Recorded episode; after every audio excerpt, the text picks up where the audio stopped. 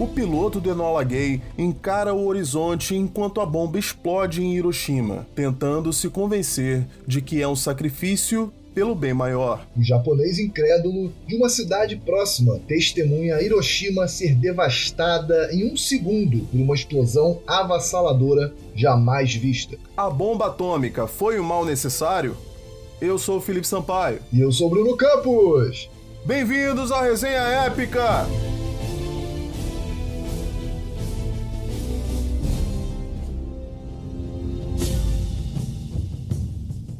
A guerra entre Estados Unidos e o Japão, propriamente dita, começou com o um ataque a Pearl Harbor. Uhum, com certeza. A gente tem como, como marco inicial justamente essa invasão.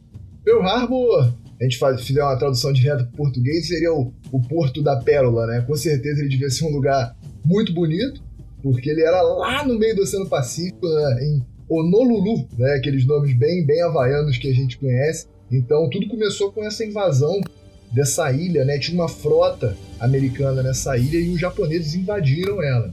Na verdade, foi um ataque ali bem rápido, né? Isso. Onde os japoneses tentaram destruir o maior número possível, né? Tanto de navios quanto de é, edifícios ali e armazenamento de recursos. Inclusive, o ataque inteiro ele durou menos de duas horas. Foi muito rápido. Exatamente. É, é eu, eu falei uma invasão, não foi uma invasão propriamente dita. O pessoal não entrou lá né, invadiu com tropas. Realmente foi um ataque extremamente coordenado, né, a partir da, de dois porta-aviões japoneses, em que a principal arma utilizada pelos japoneses foram justamente os aviões. Né, foram mais de 350 aviões. Eu não consigo imaginar uma cena assim. Imagina, se olhar para o céu, né? Hoje, quando a gente está perto do aeroporto, ver um avião chegando depois do outro, assim, uma coisa espaçada. Imagina você ver 350 aviões, eles provavelmente eles estavam distribuídos cada um em seu escalão militar, mas imagina 350 aviões no, no céu, deve ser uma coisa assim, ao mesmo tempo impressionante e assustadora. E entre esses aviões você tinha bombardeiros, caças, torpedeiros, era toda uma, um, uma ação extremamente complexa, né, com diversos equipamentos, e, e ela foi muito efetiva por parte dos japoneses o oriental ele tem uma visão tão diferente da nossa, cara, ele tem uma cultura, né, uma religião, um modo de pensar tão diferente. Acho que principalmente por conta dessa visão assim, né, de honra muito exacerbada, que, cara, eles misturavam até misticismo ali, né, com as ideias ali que eles tinham para pra guerra e tudo. Para você ter noção, esse ataque de Pearl Harbor, ele foi motivado principalmente pelo comandante né, Yamamoto, que tinha lido um livro sobre uma guerra, um livro de um britânico, foi, acho que de 1925. Esse livro, se eu não me engano, se chama Guerra no Pacífico, alguma coisa assim, né, traduzindo uma tradução né, é, livre para português. Esse livro fala de uma guerra entre os Estados Unidos e o Japão, que até então não existia, né? E ele fala que iniciava com um ataque a uma base militar exatamente no Pacífico, uma base militar americana no Pacífico. Então, outros acontecimentos que estavam descritos nesse livro aconteceram parecidos, né? E que no livro se diziam prelúdios para essa guerra. O Yamamoto leu isso e achou que fosse um sinal para ele, aquilo hum. ali era uma premonição. Então, é. É, é. esse ataque ele foi planejado de acordo com esse livro, para você ter noção papo de profecia. O maluco devia achar que tinha que fazer é. aquilo ali, senão os astros não iam se aliar, o mundo ia acabar. aquilo ali é, reforçou a hum. ideia para ele, né, de que daria certo. Tava escrito é. no livro. que doideira. E os Estados Unidos com certeza não estava esperando né, que isso fosse acontecer. Foi uma coisa assim que surpreendeu toda a nação. Até porque, inclusive, os Estados Unidos ele não tinha declarado estar em guerra, né? Ele não estava participando da Segunda Guerra ativamente, ele estava dando um, um, apoio aos aliados, né? Mas em teoria ele estava por fora do, do conflito, né? Ele estava se mantendo neutro ali, entre aspas. Uhum. É, ele já tinha um posicionamento mais ou menos consolidado, né? Já tinha muita diplomacia, muita comunicação, tinha muito canal de inteligência, né? Interceptando mensagens, e isso é muito é muito bem aproveitado, muito bem visto no filme que tem exatamente o nome dessa, dessa invasão, que é o filme Pearl Harbor. Então, eles tinham talvez uma ideia do possível ataque, só que como ele realmente, como você falou, como eles não tinham feito a declaração de guerra ainda, eles não estavam esperando de verdade. Né? É, é, a inteligência assessorou o escalão superior e eles não tomaram uma, uma atitude propriamente dita. Né? E aí, quando o ataque realmente aconteceu, não tinha ninguém preparado, não tinha ninguém, digamos assim, apostos, né? Esperando, olhando para o céu, esperando o pessoal chegar. O ataque aconteceu em dezembro de 41 e a partir daí os Estados Unidos declarou guerra ao Japão e os aliados do Japão, né, os aliados do eixo, né, uhum. né, na Segunda Guerra, que eram a Alemanha e a Itália, declararam guerra aos Estados Unidos também. E isso aí fez com que é, os Estados Unidos fosse participar da Segunda Guerra Mundial também. É, exatamente. A gente sabe que foi uma participação definitiva, mas aí a gente deixa um outro episódio para falar sobre a Europa, para falar sobre outro contexto. Hoje aqui é, é, a parte do Japão, mas tem uma coisa interessante que você falou, é, que, que os Estados Unidos, no dia seguinte, ele já fez a sua declaração oficial de guerra contra o Japão, só que o Japão, antes do ataque de Pearl Harbor, ele tinha de fato assinado a sua declaração de guerra só não tinha divulgado. Tu acredita nisso? Então é como hum. se, tipo assim, não, tô brigando contigo. Mas você não sabe. tá ligado? Então, e, então aconteceu dessa forma. Tudo muito por debaixo dos panos, assim, sabe? Uma coisa muito realmente organizada de uma forma até obscura, sabe? Esse, esse, esse ataque. Não, e o Pearl Harbor foi comemorado no Japão, né? Como uma grande vitória mesmo. Mas é curioso que Pearl Harbor não era um, um, um fim em si mesmo. Né? Os japoneses não tinham interesse direto naquela ilha. Né? Uma das motivações dele, né, em, to em toda a estratégia, né, de todo aquele contexto de, de, expansão e tudo mais, que também não é o nosso foco aqui, é, eles queriam se livrar, queriam minimizar o poder bélico da marinha americana, porque eles queriam expandir, começar a conquistar aquelas ilhas próximas, né, começar realmente a conquistar espaço. Né? A gente sabe que o Japão é uma ilha pequenininha, então eles queriam realmente invadir, como eles fizeram, né? Então teve tiveram vários ataques coordenados, por exemplo, nas Filipinas, em Guam, na ilha Wake, que pertencia aos Estados Unidos, Império Britânico na Malásia, né? Singapura, Hong Kong. Então você vê que, ao mesmo tempo, é como eu falei, é uma, uma operação bem complexa, porque eles queriam realmente expandir território. Então eles bateram no irmão mais velho, que seria os Estados Unidos, é. né? deram um soco no irmão mais velho, para poder dar uns tapas no, nos irmãos mais novos, digamos assim. Exatamente. O Japão ele queria diminuir a influência ocidental na Ásia. É isso que eles queriam. O Japão, que era esse império que estava em expansão, né, como você falou, uhum. eles queriam ter uma supremacia na Ásia. Eles se sentiram desrespeitados nos acordos após a Primeira Guerra Mundial, né, pelos outros países ali, os países da Europa, que não os viam como iguais né? A gente tem que deixar claro que isso tudo, entre aspas, começou até com uma questão racial, uma, uma questão de preconceito racial, onde o Japão falou assim: cara, quer saber? Então eu vou mostrar que eu sou superior sim, entendeu? Eu vou unir toda a Ásia a, né, sob o meu comando, né? Eu sou o superior, o povo superior aqui. Eu vou mostrar para esses ocidentais que eu mando na Ásia, eu vou tirar esses caras daqui, entendeu? Tanto que o Japão, ele tinha uma postura extremamente violenta, né, e supremacista ali com outras etnias asiáticas, né? Escravizavam coreanos, né? dizimavam os chineses e tudo, então eles estavam demonstrando força. Uhum, exatamente. É, já estava rolando, por exemplo, a, a Segunda Guerra Sino-Japonesa. Quando a Segunda Guerra Mundial começou, Irmão, os japoneses já estavam brigando há muito tempo. entendeu?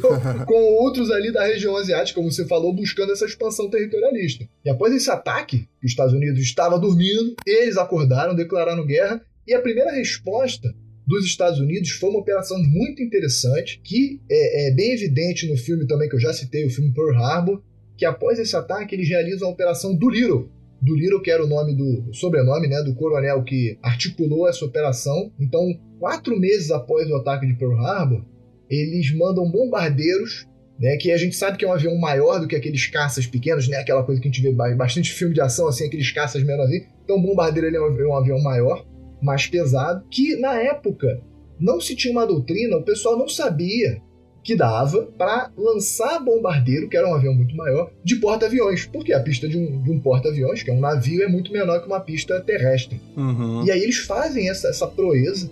Né? Aí o filme mostra eles retirando tudo que era material que eles não iam usar para deixar o avião o mais leve possível. Tipo assim, retiram blindagem, as metralhadoras para levar só a tripulação e as bombas que eles iam usar para atacar. Né? Então eles partem de porta-aviões, invadem Tóquio, que era a capital, né? ou seja, mostra que assim é, eles conseguiram entrar no território japonês mesmo, na capital, e bombardeiam diversas fábricas, diversas instalações é, é, estratégicas. Então, embora tenha sido um ataque pequeno, com poucos aviões, se comparado com o de Pearl Harbor, por exemplo, mas eles têm uma, um efeito, principalmente na moral dos japoneses, muito grande. E o que é mais incrível ainda dessa operação é que, como eu falei, o bombardeiro é gigantesco, ele não pode pousar no porta-avião.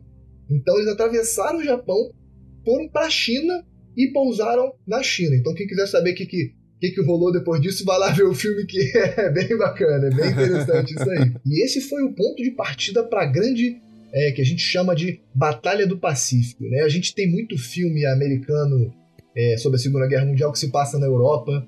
Então você vai ter aquelas tropas é, do, do, exército mesmo, né? Muito tanque, a gente vê muito filme, né? Muito tanque, muito soldadinho marchando e tal, e acaba que não tem muita mídia, ou pelo menos não tanto quanto, não tem muita mídia de batalha naval, que eu particularmente acho uma coisa interessantíssima, né? A, a, a movimentação de tropas, né? Daqueles navios gigantescos, aquelas corvetas, aquelas fragatas, então você vai ter diversos embates entre o Império Japonês e os Estados Unidos, né, a partir da declaração de guerra em si, que acontece ali no Pacífico. Né? Uma delas, foi uma das primeiras, foi a Batalha do Mar do Coral, né?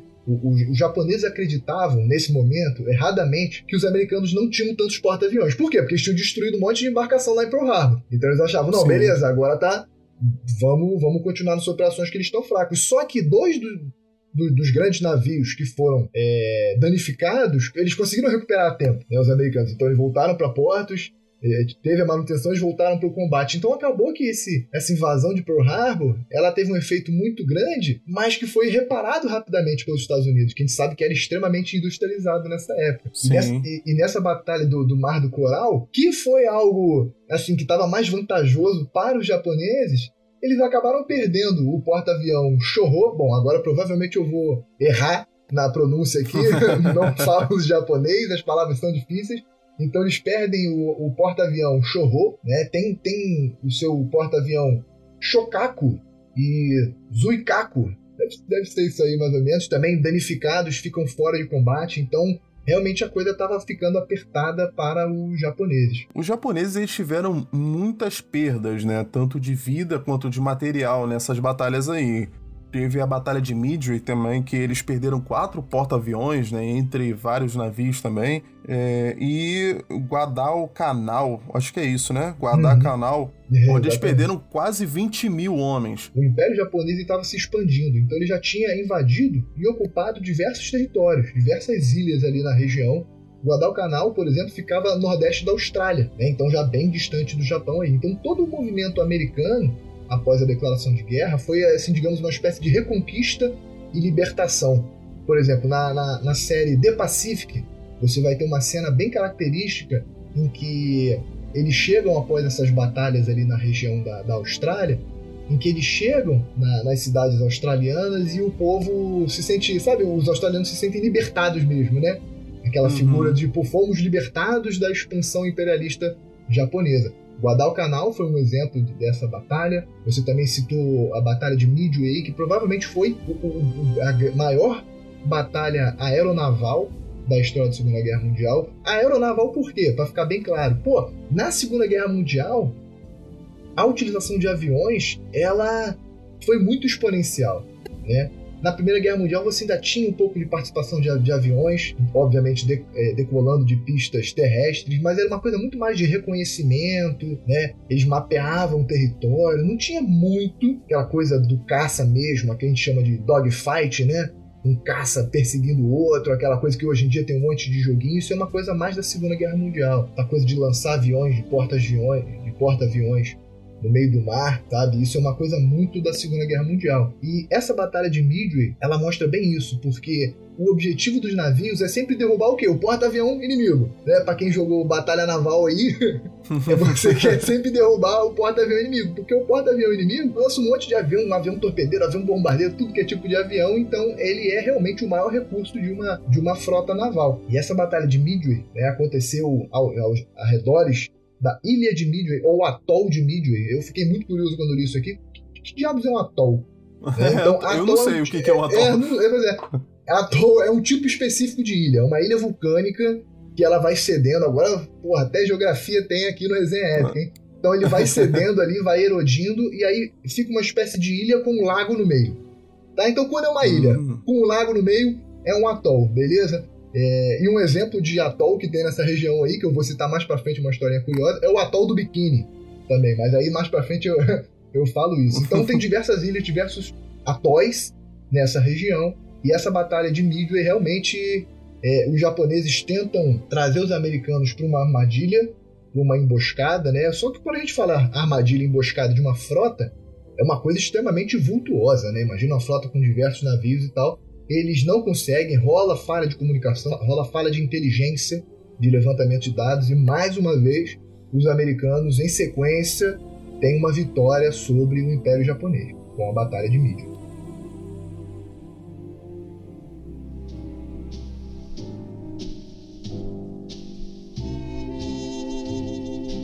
Mas antes de tudo isso que a gente expôs aqui, já estava acontecendo nos Estados Unidos um projeto de estudo, de pesquisa e fabricação do que a gente ficou conhecendo como bomba atômica. O nome desse projeto foi Projeto Manhattan.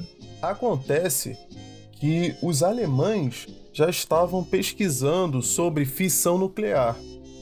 Sabendo disso, vários cientistas, principalmente o húngaro Leo Szilard, né, que era um judeu refugiado, ele tentou demonstrar esse risco que seria dos nazistas desenvolverem uma bomba com essa nova tecnologia, né? uma bomba atômica. Então, ele escreveu uma carta endereçada ao presidente dos Estados Unidos, uhum. que era o Roosevelt na época. Uhum. E ele convenceu Albert Einstein, que já era extremamente renomado nessa época, extremamente respeitado, convenceu Albert Einstein a assinar essa carta, atestando que era verdade, que aquilo ali realmente poderia acontecer, né? Isso deu um peso muito grande a esse aviso e os Estados Unidos resolveu tomar providências quanto a isso. Eles começaram esse projeto aí, né, de estudo, né, e produção de uma tecnologia que pudesse fazer uma bomba. Esse alerta aí, ele aconteceu em 39, só que o projeto não foi de imediato, né? Isso, ele foi aprovado e realmente começou a funcionar, começaram as pesquisas, né, em 41, 1941. Inicialmente ele não recebeu assim tanta verba, né, tanta tanta atenção do governo, mas depois do ataque a Pearl Harbor, é, intensificou muito isso. O governo realmente começou a aplicar ali, começou a investir naquilo ali, começou a dar importância devida para aquilo ali, né? E esse projeto chegou a consumir 10% da energia americana, né? Somando todas as suas fábricas, todos os seus centros uhum. de pesquisa, cara, 10% da energia americana. Então, assim, coitado de quem pagou a conta de luz. Mas pra você ver, tipo assim, o governo tava realmente investindo muito pesado nesse projeto. Antes disso, até já estavam ocorrendo várias operações de espionagem dos alemães uhum. para saber em que pé estava a pesquisa deles, né? É, a principal foi a Operação Alsos, né? Que eles chegaram até a sequestrar cientistas alemães, né? Para descobrir como estava a pesquisa. E eles, a princípio, começaram as pesquisas porque estavam com medo que os alemães estivessem muito avançados e criando já bombas atômicas.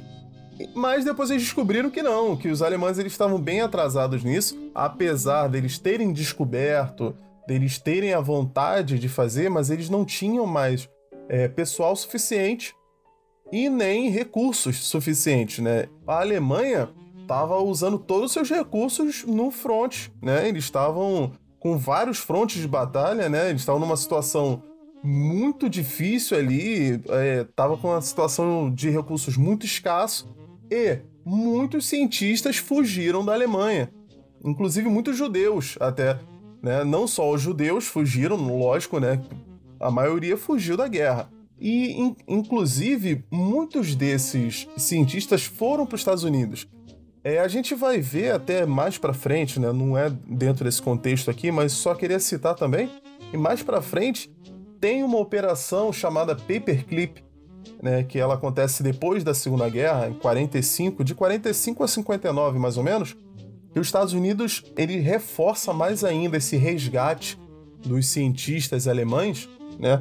E eles chegam a resgatar entre mais ou menos uns 1.600 é, cientistas e técnicos da Alemanha, inclusive esse pessoal que vai ajudar na, na corrida espacial lá mais para frente. Mas é, já tô me alongando nisso aqui. Então, só para deixar claro aqui, por que a Alemanha não tinha bomba nuclear também?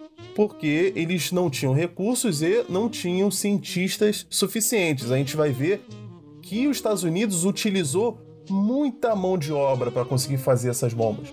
É, e uma coisa que eu acho curioso de pontuar também, nesse momento ninguém tava citando o potencial destrutivo da bomba. O negócio é o seguinte, irmão, alguém tem que ter. É. Esse alguém melhor Exatamente. que seja os Estados Unidos, né? Então o pessoal fugindo, óbvio, né? Na Alemanha nazista tinha diversas perseguições, principalmente aos judeus, né? Então já, o pessoal já tinha um motivo é, óbvio, aparente para sair de lá, uhum. né? Mas realmente o, o, pensamento era, não, se alguém vai ter a bomba, o melhor é que sejam os americanos, né? Eu, eu acho isso bem, bem interessante. Você falou que realmente isso englobou muita gente, muita gente participou desse projeto e ele tinha dentro do território americano várias sedes para diversos fins, né? Fins estratégicos, fins logísticos, né? Então você tinha, por exemplo, uma sede que foi é, em Los Alamos, que é norte do estado do Novo México, né? Então essa base especificamente é pra, é, é, é ela foi criada para estar tá longe de possíveis ataques navais, né? Só dava para acessar lá por estrada, por exemplo. Né? Sim. E, e, por exemplo. E era um lugar mais isolado, Mas era um lugar fazer remoto. os testes ali. Isso, exatamente. Mas tem um outro motivo também. Uhum. A gente vai falar aqui que um dos principais nomes é o Oppenheimer, uhum, né? Isso. Mas só adiantando que é, eu vi que, na verdade, um dos maiores motivos para eles terem escolhido o Novo México, né, Los Alamos ali, uhum. é que o Oppenheimer tinha um rancho próximo. Ah. E ele queria ficar, ele queria ficar perto de casa, né? E dizem que isso aí contou muito para a escolha. Não, eu não julgo ele hipótese alguma, né? Nem ele nem o cara que aceitou a proposta dele, porque assim, o cara era um cientista que. É, ele, foi, ele foi o nome principal ali, foi o cara que coordenou, estava à frente de todo o projeto de pesquisa. Então, pô, realmente, o cara quer ficar próximo de casa. Quem sou eu para dizer que não, né? O cara vai desenvolver uma tecnologia desse tamanho, né? Por exemplo, e, e essa base de Los Alamos, por exemplo, em 44, tá? Isso já depois desse contexto aqui inicial que a gente tá falando, mas em 44 já moravam 6 mil pessoas lá. Entendeu? Então uhum. era toda uma estrutura entre físicos, metalúrgicos e químicos, né? Então já se montava toda uma estrutura em prol daquela, daquela pesquisa ali. Né? Uma outra sede que tinha, por exemplo, era Oak Ridge, no Tennessee, né? É, durante dois anos ela ficou a quinta maior cidade do estado, justamente por causa dessa, superpopulação de, de pessoas trabalhando no, na sede ali também. Tinha Chicago, né? E uma coisa que eu acho interessante é que muitos dos trabalhadores envolvidos, além deles se comprometerem e não revelar nada, porque obviamente isso era uma coisa é, é, uhum. secreta, né? Como você falou, já tinha espião nazista, espião é, é, é externo querendo ver, querendo descobrir, querendo se aproveitar de, da, das pesquisas ali. Então o pessoal tinha carta censurada, telefone grampeado, né? Estavam proibidos de receber visitas externas. Então, assim, era um projeto muito grande. Acho que realmente tinha um controle maior ainda para não fugir, vazar informação, né? Inclusive, cara, a maioria desses trabalhadores não sabia o que estava fazendo. É mesmo? Tem isso também. é, a grande maioria não sabia. Cara, quem sabia exatamente mesmo o que estava acontecendo eram menos de uma dúzia de pessoas. Hum, então essa foi a forma mais e efetiva, menos... né, de, de, de é, segurar o segredo. Exatamente menos de mil sabiam que eles estavam trabalhando com é, energia atômica, energia nuclear. Menos de mil. Uhum. E menos de uma dúzia sabia que eles estavam fazendo uma bomba. Entendeu? Então era uma coisa tão secreta uhum. que, inclusive, o próprio vice-presidente não sabia. Que isso, cara? Que doideira. É, o Truman, que depois a gente vai ver que vai passar a ser o presidente após a morte do presidente, né, que era o Roosevelt, uhum. ele só fica sabendo da, do projeto Manhattan após a posse, depois que o presidente morre. Ele, nem ele estava sabendo disso. Isso é muito louco. Imagina, quando o cara sumiu, ele vem com uma ideia genial. Ele senta, no primeiro dia que ele senta lá, né, com todos os seus generais, comandantes e políticos, ele senta e fala: rapaziada, tive uma ideia. Vamos construir uma bomba atômica. Aí os caras viram então, é. e falam, mano, já tem, tá ligado? Como é que eu não sei Aquela disso? situação constrangedora, né? Todo mundo na mesa, assim, um olhando pro outro, assim, o né? O maluco tipo, atestando então... a própria incompetência porque não sabia, tá ligado? É... Presidente, é. não, mas na verdade, cara, é, nessa época aí, basicamente ninguém sabia o que, que era isso. Uhum. A gente já tem uma bagagem, né? A gente cresceu vendo esses filmes, né? E essas séries, né? E a gente sabe que é bomba atômica. Mas, na verdade, o impacto da bomba atômica, ele é tão grande justamente porque ninguém sabia o que, que era isso. Uhum. Isso era, era uma tecnologia extremamente nova. Tava muito no campo teórico ainda, né? Essa coisa de fissão nuclear e, sei lá, física quântica ainda tava. Não sou, não, não sou nem um pouco dominador desse assunto, mas eu acho que ainda era uma coisa muito nova, assim, pros cientistas e para as pessoas comuns principalmente. Com certeza, esse pessoal tava descobrindo o que era isso. Uhum. Entendeu? Eles, tavam, eles não estavam só produzindo, eles estavam descobrindo o que era. Uhum. Cara, um dos nomes muito importantes desse projeto foi o general Leslie Groves, né, que ele foi o diretor do projeto. Uhum. Esse cara, ele era um engenheiro militar, muito famoso, inclusive ele que supervisionou a construção do Pentágono, entendeu? E ele que deu a ideia né, do nome Projeto Manhattan. Por quê? Na verdade, esse projeto ele começou em Manhattan mesmo. E a princípio eles tinham escolhido um nome Desenvolvimento de Materiais Substitutos, justamente para dissuadir, né, para as pessoas não saberem do que se hum, tratava. Esconder, né? Hum. É, mas ele, ele mudou. O Groves deu a ideia de mudar para Distrito de Engenharia de Manhattan. Essa era a plaquinha que tava ali na sala hum, de pesquisa deles. Não gostei. Não gostei. É pouquíssimo original. Tinha que ter um nome, pô, megalomaníaco, muito doido, com números grandes, tá ligado? é pra chamar bastante atenção. Chamar bastante atenção.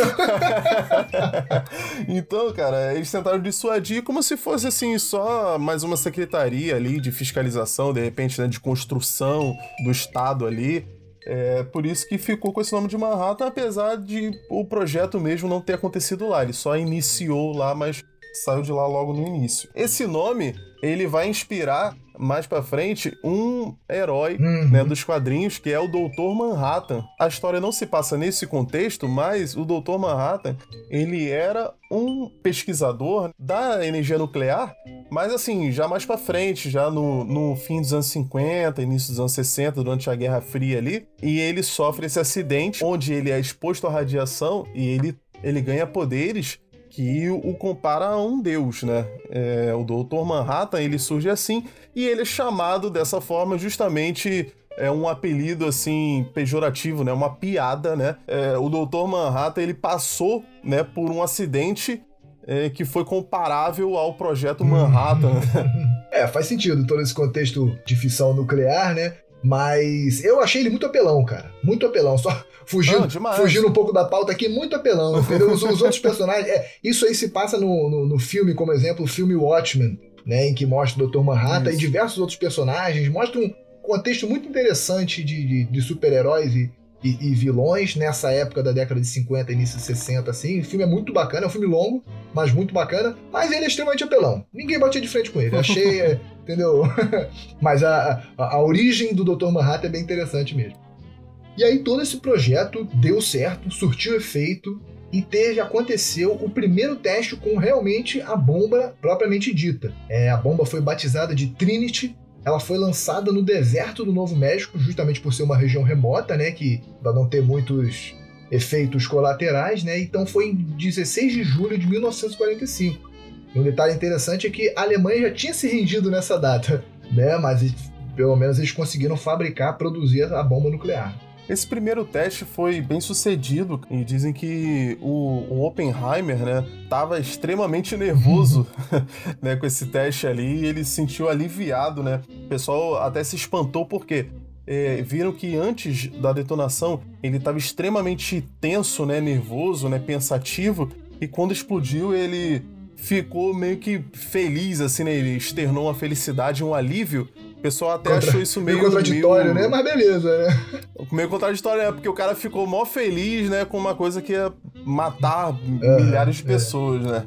Mas ele tava meio que aliviado, porque você imagina o, o investimento que foi hum. posto, né, nele e o peso que A tava nas costas dele, né?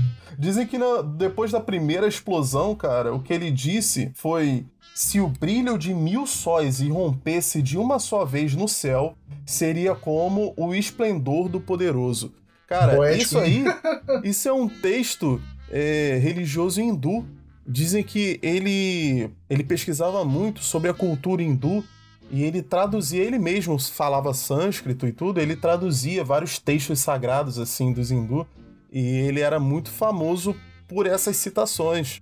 Inclusive, mais pra frente a gente vai ver qual foi a citação que ele fez depois do final ali, do desfecho. Né? Inclusive, né? esse cara, ele era até meio, meio exótico, assim, né? Ele não foi o, o primeiro nome a ser levantado para coordenar, para estar à frente desse projeto, porque ele era uma pessoa muito introvertida, queria ficar muito mais ligado nas pesquisas uhum. dele, né? Exatamente. Ele tinha, inclusive, inclinações é, socialistas uhum. dizem isso também, que é, muitas pessoas desaprovaram o nome dele porque ele, ele era visto como um cara meio socialista, meio comunista, uhum. tinha isso também. Sem falar que tinham muitos pesquisadores nesse campo, né, nesse meio, que já tinham um prêmio Nobel, ele não.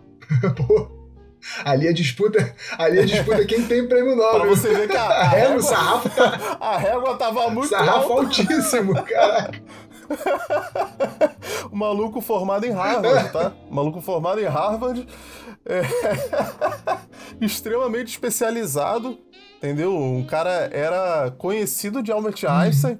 Entendeu? Amigo de Albert Einstein, os caras olhavam para ele e falavam assim, pô, esse cara aí, pô, mas não tem nem é. prêmio Nobel. Isso me, isso me, lembra até a série The Big Bang Theory, que eles ficam jogando na cara do Howard toda hora que ele não tem um doutorado, né? É. Tipo, o maluco é um engenheiro sinistro, mas não, não, ó, não, não opina não que tu não tem doutorado. Ficam jogando isso na cara dele.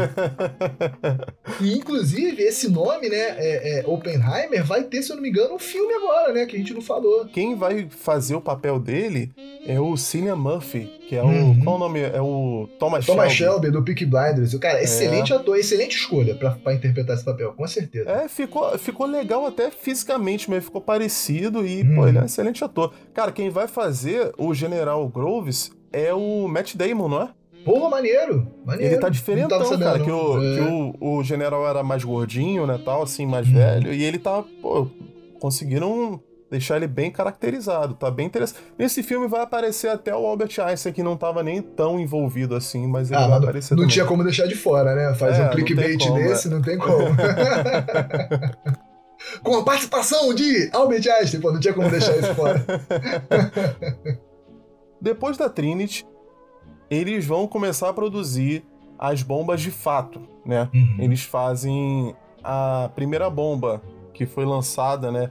Que foi a Little Boy, e a segunda bomba, a Fat Man. É, é, interessante até que elas duas eram bem diferentes, elas foram produzidas de forma diferente, né? Eu não entendo nada disso, né, de física, mas uh, pelo que eu sei, a Little Boy era de urânio e a Fat Man era de plutônio, né? Então, assim, a gente vê que eles realmente estavam experimentando. É, estavam realmente aquela coisa quase, quase empírica, assim, né? Vamos ver qual o resultado que dá utilizando dois materiais diferentes no, no, no núcleo da bomba, né? E como você falou, é, o nome delas, Little Boy e Fat Man, realmente quando você olha a imagem, né? Tem poucas imagens, obviamente, né? 1940 e poucos isso. Mas é, a, a, Little Boy, ela realmente tem um aspecto mais é, esguio, vamos colocar assim, esguio, e a Fat Man, ela é realmente rechonchuda, sabe? Então talvez até, até a, o aspecto visual delas tenha tenha dado origem, né, estimulado esse, esse apelido, esse nome que eles deram para ela. Então, a princípio, quando as bombas foram feitas, elas tinham como destino a Alemanha. A justificativa maior para a produção das bombas, lógico, foi acabar com a Segunda Guerra Mundial, né? E a gente sabe que provavelmente, na verdade, o que eles queriam era ter a, um monopólio nuclear, né? Eles queriam ser os primeiros a conseguir fazer. Uhum. Mas, né, com essa justificativa de acabar com a guerra, e essa foi a ordem de Roosevelt, né? Se as bombas ficarem prontas antes da Alemanha se render, né, antes do final da guerra, elas seriam lançadas na Alemanha. Só que o que acontece é que Roosevelt morreu, a Alemanha se rendeu e uhum. o problema da, dos Estados Unidos nesse momento era o Japão. Não, exatamente, cara. A, essa guerra do Pacífico ela estava se tornando uma coisa extremamente desgastante. Os japoneses eles tinham uma postura muito quase mística, sabe? Aquela coisa da figura do imperador. Eu vou lutar pelo imperador. Então eles não se rendiam. Mesmo em situações extremamente desfavoráveis né, com, com o, o, avanço americano através das ilhas do, do, do, Pacífico. Você vê muito isso, vê muito bem no filme chamado Iojima, que é o nome de uma ilha que teve um combate também. A postura dos japoneses, né? Ataques kamikazes, os caras passando fome, comendo, tipo, literalmente cavando para comer minhoca e os caras não tinham mais nada. E os caras avançavam, sabe, com a, com, a, com a, katana, a espada japonesa, contra armas de fogo. Tipo assim, uma coisa totalmente. É, hoje a gente olha e fala descabível, né? E os caras não se rendiam, tava se tornando desgastante para os Estados Unidos, embora eles estivessem ganhando, estavam perdendo muitas tropas, gastando uma infinidade de recursos, né? Então estava se tornando muito desgastante essa frente do Pacífico.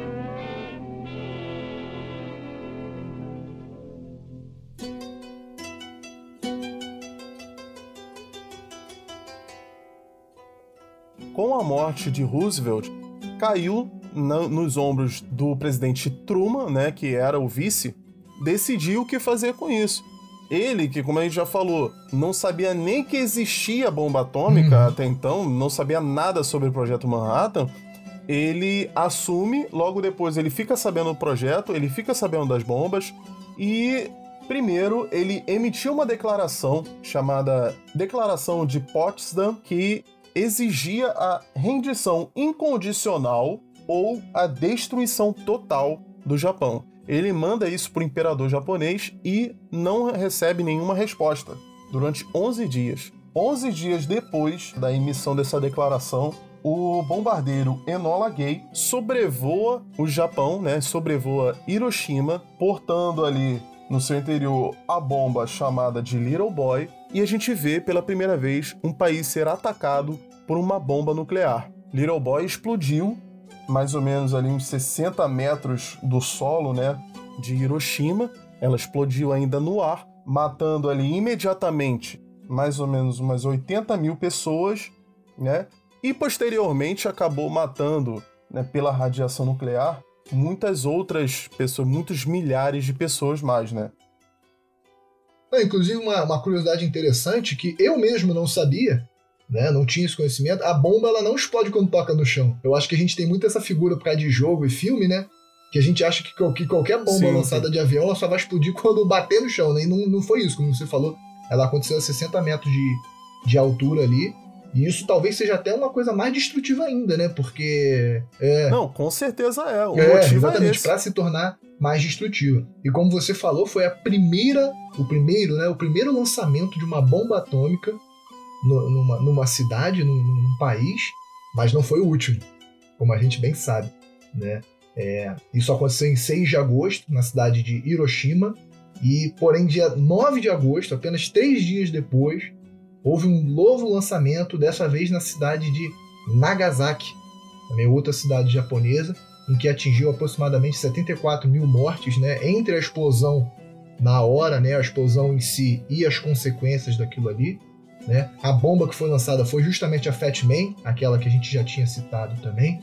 E um fato que é bem interessante, tem um documentário específico sobre o lançamento das bombas, em que ele vai falar que a bomba de Hiroshima, ela foi, como é que eu vou dizer, ela aconteceu exatamente de acordo com o planejamento americano. O bombardeiro lançou a bomba exatamente onde tinha que ser lançado, ela teve o seu potencial destrutivo maximizado.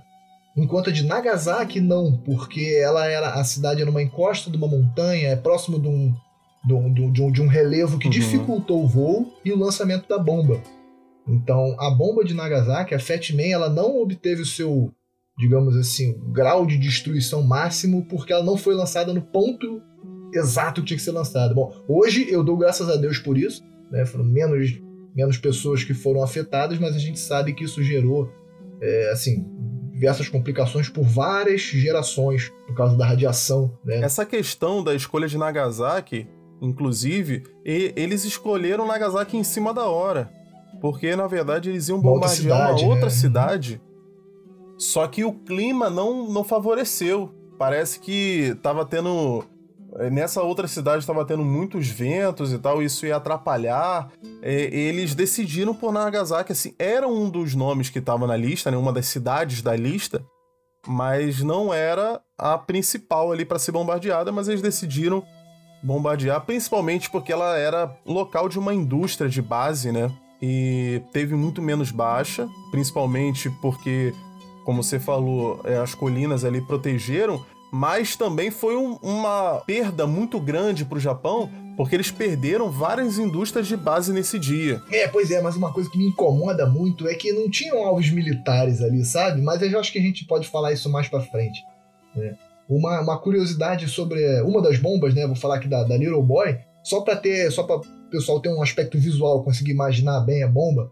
É, ela tinha 3 metros de comprimento, ou seja, ela é grande, assim, grande em comparação com uma pessoa, né? em comparação com o avião, ela é uma coisa pequena.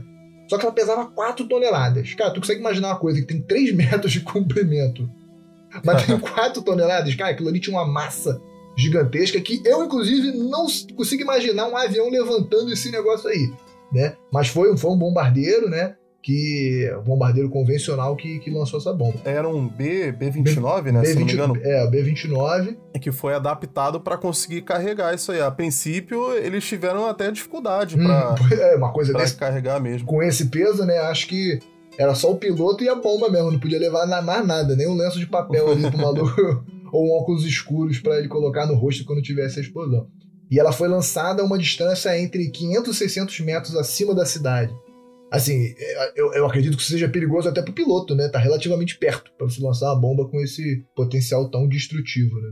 Eu acho que é até é redundante falar que foi uma perda enorme pro Japão, né? A gente já falou que eles perderam muito do, do poderio industrial deles em Nagasaki e em Hiroshima, né? Foram mais de 80 mil pessoas. Só que eu acho que é importante a gente pontuar aqui, deixar bem claro, que eles não atacaram bases militares, uhum. eles atacaram cidades. Uhum. Então, desses 80 mil é, que foram mortos imediatamente, não todos os mortos, tá? Sim. É, 80 mil que morreram na hora, na hora na que hora. foram vaporizados. Uhum. Tem noção? Foram vaporizados. Cara, a, o calor que essa explosão gera é, é maior do que o sol. Você consegue imaginar isso? Quando eu li isso, até eu tive que ler duas vezes, porque parece bem impossível, mas é é um calor tão grande, cara, que vaporizou as pessoas. Na cidade, até hoje, existem o que eles chamam de sombras, né? Uhum. Do, das vítimas. Que na verdade, o que acontece? O calor era tão grande que é, ele queimou o solo e onde tinha uma pessoa, ele queimou tipo por um milésimo a menos e isso cria uma sombra, isso hum. cria uma silhueta ali. Cara, isso fica marcado para sempre. Entendeu? De para você ver o quão forte foi aquilo. Então, eles vaporizaram no instante ali 80 mil, e desses 80 mil, menos de 20 mil eram combatentes. Nesse meio aí, tinham inclusive não só japoneses, civis japoneses, mas também nesse local tinham muito coreanos que eram prisioneiros de guerra, inclusive é, são por alguns pesquisadores eram chamados de escravos até, né? Diziam-se que eles tinham, eles viviam no regime de escravidão mesmo, porque o Império Japonês realmente era muito impiedoso nessa época. Então a gente vê que a grande massa, cara, é, era de inocente. Não que, pô, os combatentes merecessem morrer, mas assim, é, eram pessoas que estavam fora do conflito, uhum. que pagaram o preço, entendeu? E sem falar que, pô, não são só 80 mil pessoas, né?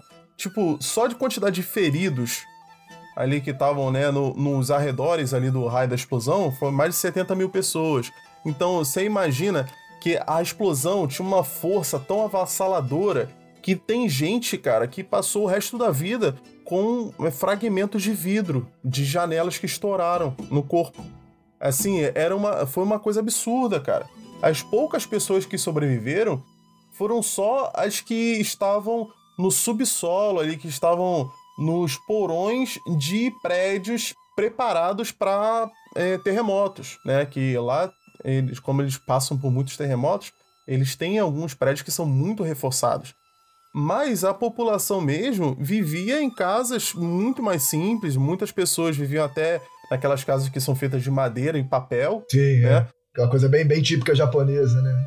É, a gente tem que falar também que mesmo antes disso, durante essa guerra, os Estados Unidos já estavam bombardeando eles, né, com bombas normais, né, entre aspas, né, vamos dizer, hum, bombas normais, já estavam né? é. convencionais e eles já estavam destruindo muitas cidades já há muito tempo durante a guerra, entendeu? Uhum. E muitas pessoas foram mortas assim. Então essa, esse não foi o primeiro ataque.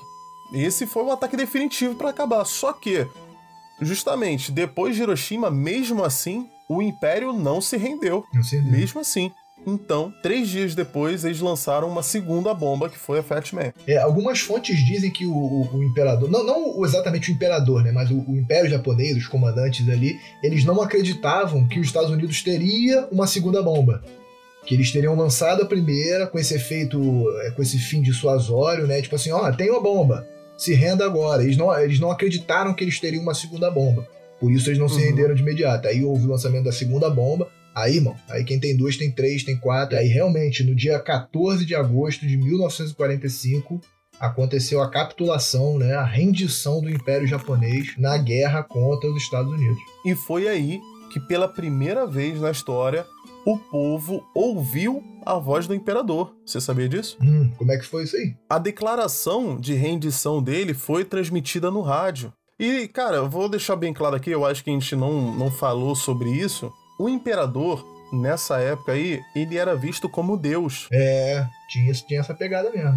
Para os japoneses, o imperador ele é descendente direto de Amaterasu. Eu acho que é isso, né? Amaterasu, que é a deusa Sol.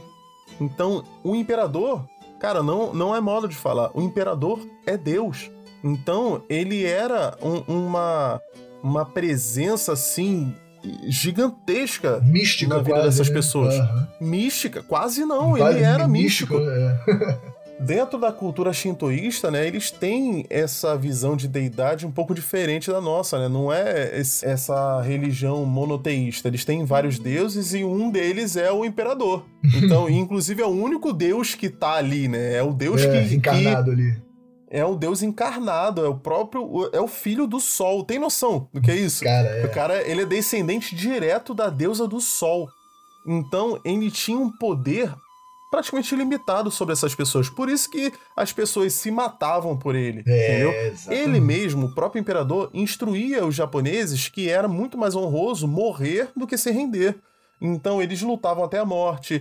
É, tinha a figura dos kamikazes, né, que a gente pode explorar depois melhor em outro episódio, mas tinha a figura dos kamikazes, que eram os pilotos que se matavam para poder destruir o inimigo. Eles se lançavam com um avião e tudo, e se explodiam ali, né? É, bem como terroristas mesmo, suicidas. Eles armavam mulheres e crianças. Quando os combatentes homens começaram a acabar, as mulheres e as crianças começaram a ir pro front também, cara. Tem noção? Então eles faziam de tudo pelo imperador. E ele era uma figura tão acima deles que eles nunca tinham ouvido a voz dele. Pela primeira vez, eles escutam a voz do imperador, o Deus na Terra, o Deus encarnado, dizendo que, ó, o cara que justamente falava para eles, impulsionava eles pro combate, dizia que era mais honroso morrer, morrer. do que se render, uhum. esse cara falou pela primeira vez que eles iriam se render para manter vivo a cultura japonesa, porque senão eles, no, na visão deles, hum. todos eles iriam morrer. Porque, você lembra aquilo que eu falei? A declaração do Truman foi o quê? Rendição incondicional ou destruição total. É, dizimar Então você pessoal, vê né? um verde aí, você vê um blefe, uhum. né? Na verdade, o, o, Império Japonês não acreditou e teve a primeira bomba. Isso. Aí eles falam, não, era, é só essa. Aí é teve outra bomba. O cara pensou, pô, meu irmão, eles vão bombardear tudo. É, vai uma por uma, até sobrar. É, eles vão. Só. É, eles vão destruir o Japão, vão morrer, todos nós vamos morrer. Então é, aí eles finalmente se renderam. É, e, e, outro fato curioso é que uma das condições da, da rendição da, do, dos japoneses é que o, o, imperador seria isento de qualquer. Não exatamente culpa, né? Mas assim, não poderia ser julgado por crimes de guerra e tal. Tipo assim, ele ficou isento de tudo. Sabe? Todos os culpados uhum. responsáveis foram os generais. Eu acho interessante citar aqui também uma fala do próprio Oppenheimer, né, que é chamado de o pai da, da bomba, né, uhum. o diretor da pesquisa, né, é, ele, como eu já disse, né, que era um aficionado, né, pela mitologia hindu e tudo, sobre esses ataques, depois, numa entrevista, ele falou o seguinte: Sabíamos que o mundo não seria o mesmo. Alguns riram, algumas pessoas choraram. A maioria das pessoas ficou em silêncio lembrei-me da linha de escrita hindu, o Bhagavad Gita, né, onde Vishnu está tentando persuadir o príncipe de que ele deve cumprir o seu dever e, para impressioná-lo, assume a forma de vários braços e diz: Agora me tornei a morte, o destruidor de mundos. Suponho que todos pensávamos assim, de uma forma ou de outra. Essa frase, cara, me tornei a morte, o destruidor de mundos, ela frequentemente é atribuída ao próprio Oppenheimer, né? né como, ele se, como se ele tivesse criado isso, né? uhum. né? E ela ficou muito chocante. Tem um vídeo dele falando isso. Ele fala isso né, durante uma transmissão de televisão. E, cara, é muito chocante você ver um homem falar isso sobre o sobre o, o, o dele, né? atentado, né? né? É, é, sobre o atentado ali que matou tantas pessoas. Que bom que pelo menos uma vez você trouxe aí uma, uma citação de uma língua diferente, porque normalmente sou eu, sou eu que fico passando vergonha aqui, tentando falar em, em italiano, russo, espanhol e fico. Eu evito ao máximo. É. Você agora descobriu por quê que avisou evitar.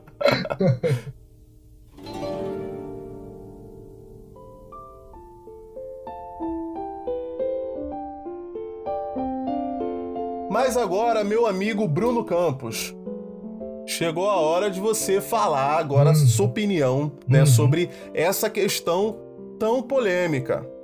A bomba atômica evitou um mal maior? Cara, é, eu, eu vou tentar não dissertar muito. Você me conhece, pô, sou bem palestrinha. é. somos, gente, é, somos, somos, somos, né? É, Esse aqui é um programa para é, palestrinhas. Para tá? palestrinhas, exatamente. exatamente. É, eu acredito que a bomba atômica, para fins de dissuasão, né, que é aquela coisa de demonstração de força, a gente sabe que no contexto militar tem muito disso. Às vezes é você enfeitar o pavão mesmo, parecer mais do que você é, ou mostrar que você tem arma maior para realmente coagir o cara que tá brigando contigo ali. É, e uma forma de afirmação de soberania nuclear, né? Que então só Estados Unidos tinha aquilo. Né? Então isso carregava muito cunho político, que eu acho algo muito válido. Tá? Você ter produzido a bomba atômica, principalmente porque a gente, como a gente expôs, a, a intenção era combater os nazistas com isso. Né? Então acho muito válido. Né? A guerra já estava durando vários anos, estava uma coisa desgastante para todos os lados, ninguém aguentava mais guerra, então eu acho válido, porém é, acho que ela foi utilizada de maneira totalmente desproporcional. É, como é que eu, o que, que eu vou falar para exemplificar isso? É, o ataque a Pearl Harbor, que a gente citou, ele foi posteriormente considerado no julgamento de Tóquio como um crime de guerra. Tá? Então isso foi um, foi um julgamento que funcionou entre 1946 e 1948 né, quem criou foi o general Douglas MacArthur, também um cara bem famoso aí da Segunda Guerra Mundial, onde vários militares foram presos, né? Então, Pearl Harbor foi considerado um crime de guerra. Esse ponto que eu quero deixar. O ataque japonês à ilha de Pearl Harbor foi considerado um crime de guerra. E não encararam dessa forma o lançamento das bombas Hiroshima e Nagasaki. Em que Chega tiver... meio bizarro, né? E, é.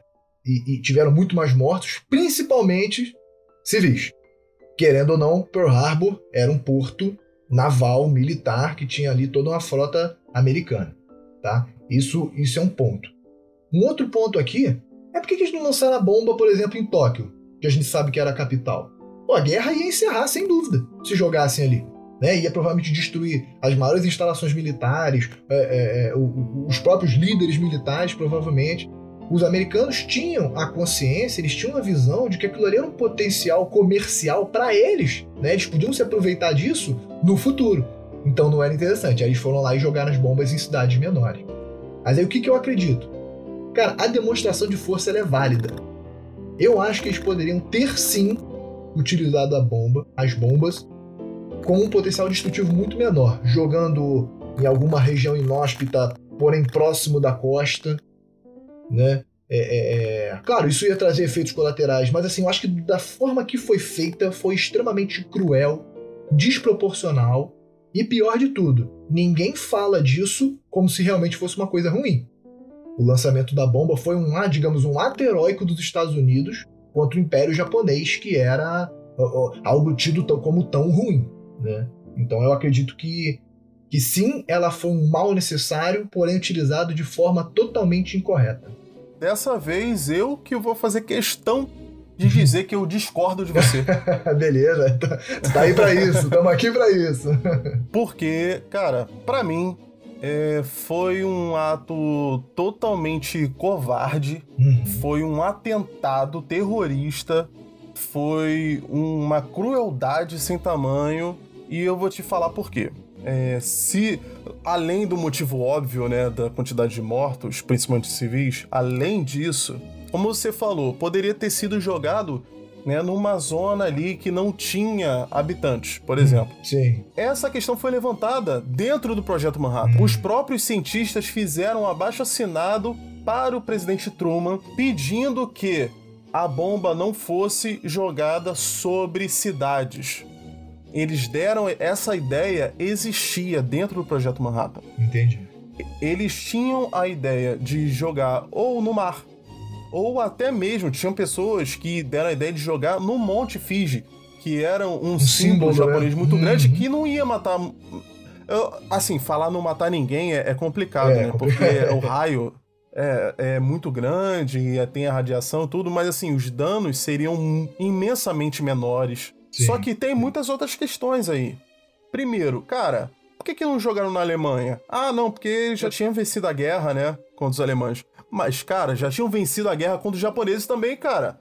Os japoneses não ofereciam mais nenhum risco e já estavam acabados. A marinha deles foi totalmente destruída. Totalmente destruída, exatamente. O Japão não tinha mais marinha. O Japão, que é uma ilha, não tinha mais marinha. Não tinha barco, Caraca. não tinha barco nem pra Caraca. pescar, né? que, que perigo esse cara oferece, mano. Uhum. Esse cara tá armando crianças Porra, é só deixar ele lá, cara. Agora sai, desocupa a porra da ilha e deixa eles lá.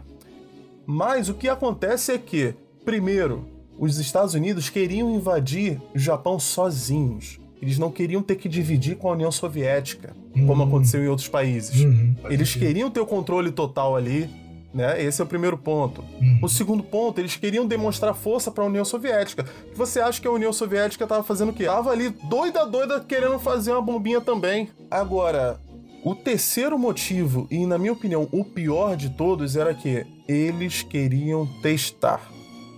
Tudo foi feito como teste. Tudo isso. Eles jogaram numa cidade populosa porque eles queriam saber que efeito uma bomba atômica faria numa cidade. Ponto. Esse é o maior motivo. Não é acabar com a guerra. Não é. Você pode ter certeza disso. Eles queriam saber qual é a reação no corpo humano, qual é a reação no centro de cidade, qual é o raio. Porque, cara, eles não sabiam o resultado que ia ter, não. Inclusive, eles acreditavam que tinham até uma pequena chance dessa explosão queimar a atmosfera ali e dar uma merda gigantesca. Poderia, tipo assim, ter um raio absurdo, destruir, sei lá, um, um, continente. Eles não faziam ideia do que isso ia fazer. Cara, Ainda bem que não destruiu, né? Imagina que se porra. Então, isso foi um teste, mano. Eles testaram com pessoas, eles testaram com a população de uma cidade inteira. Foi isso que eles fizeram, entendeu? De duas cidades, né? De duas cidades, de exatamente. Duas cidades. E aí entra justamente aquela questão racial que você já citou também, né? Por que, que não jogar na Europa? Né? Exatamente. Quer, quer testar o efeito numa cidade? Não, aí jogou lá nos japoneses.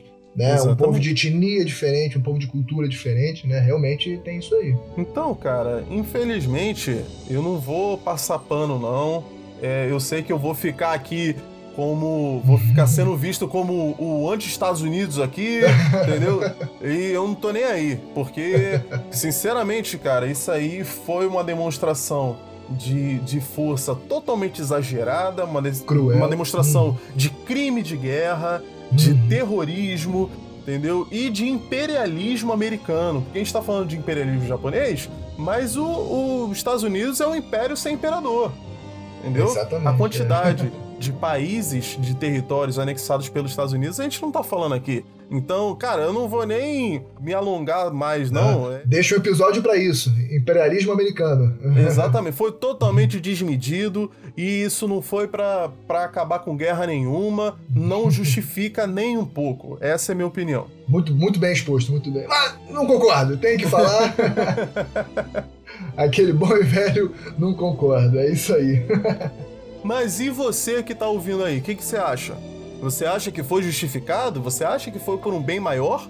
Fala para eles, Campos, como é que eles podem falar com a gente? Pessoal, entra no Instagram, segue a gente lá, arroba resenha épica.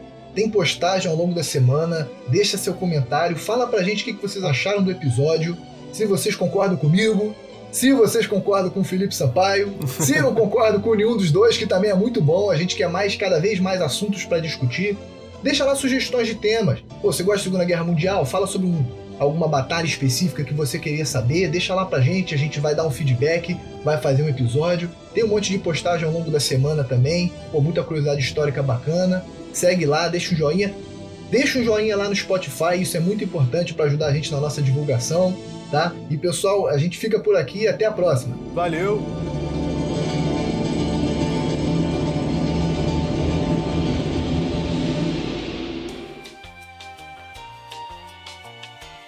Projeto Manhattan, como a gente falou, ele teve seu início, né? E ele realmente acabou, né? Ele não é algo que existe até hoje, né? Como você falou, a sala lá, a sala com a plaquinha lá em Nova York, não, não tem mais isso, não.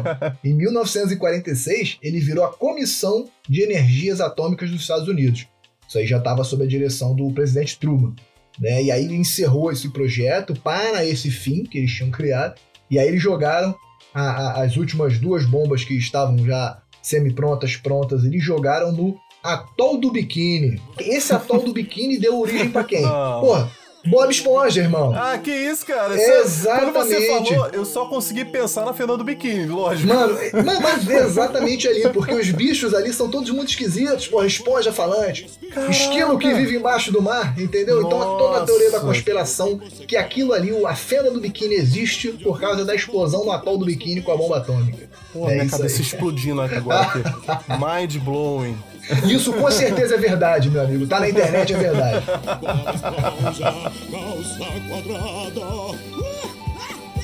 Bob Esponja Calça Quadrada.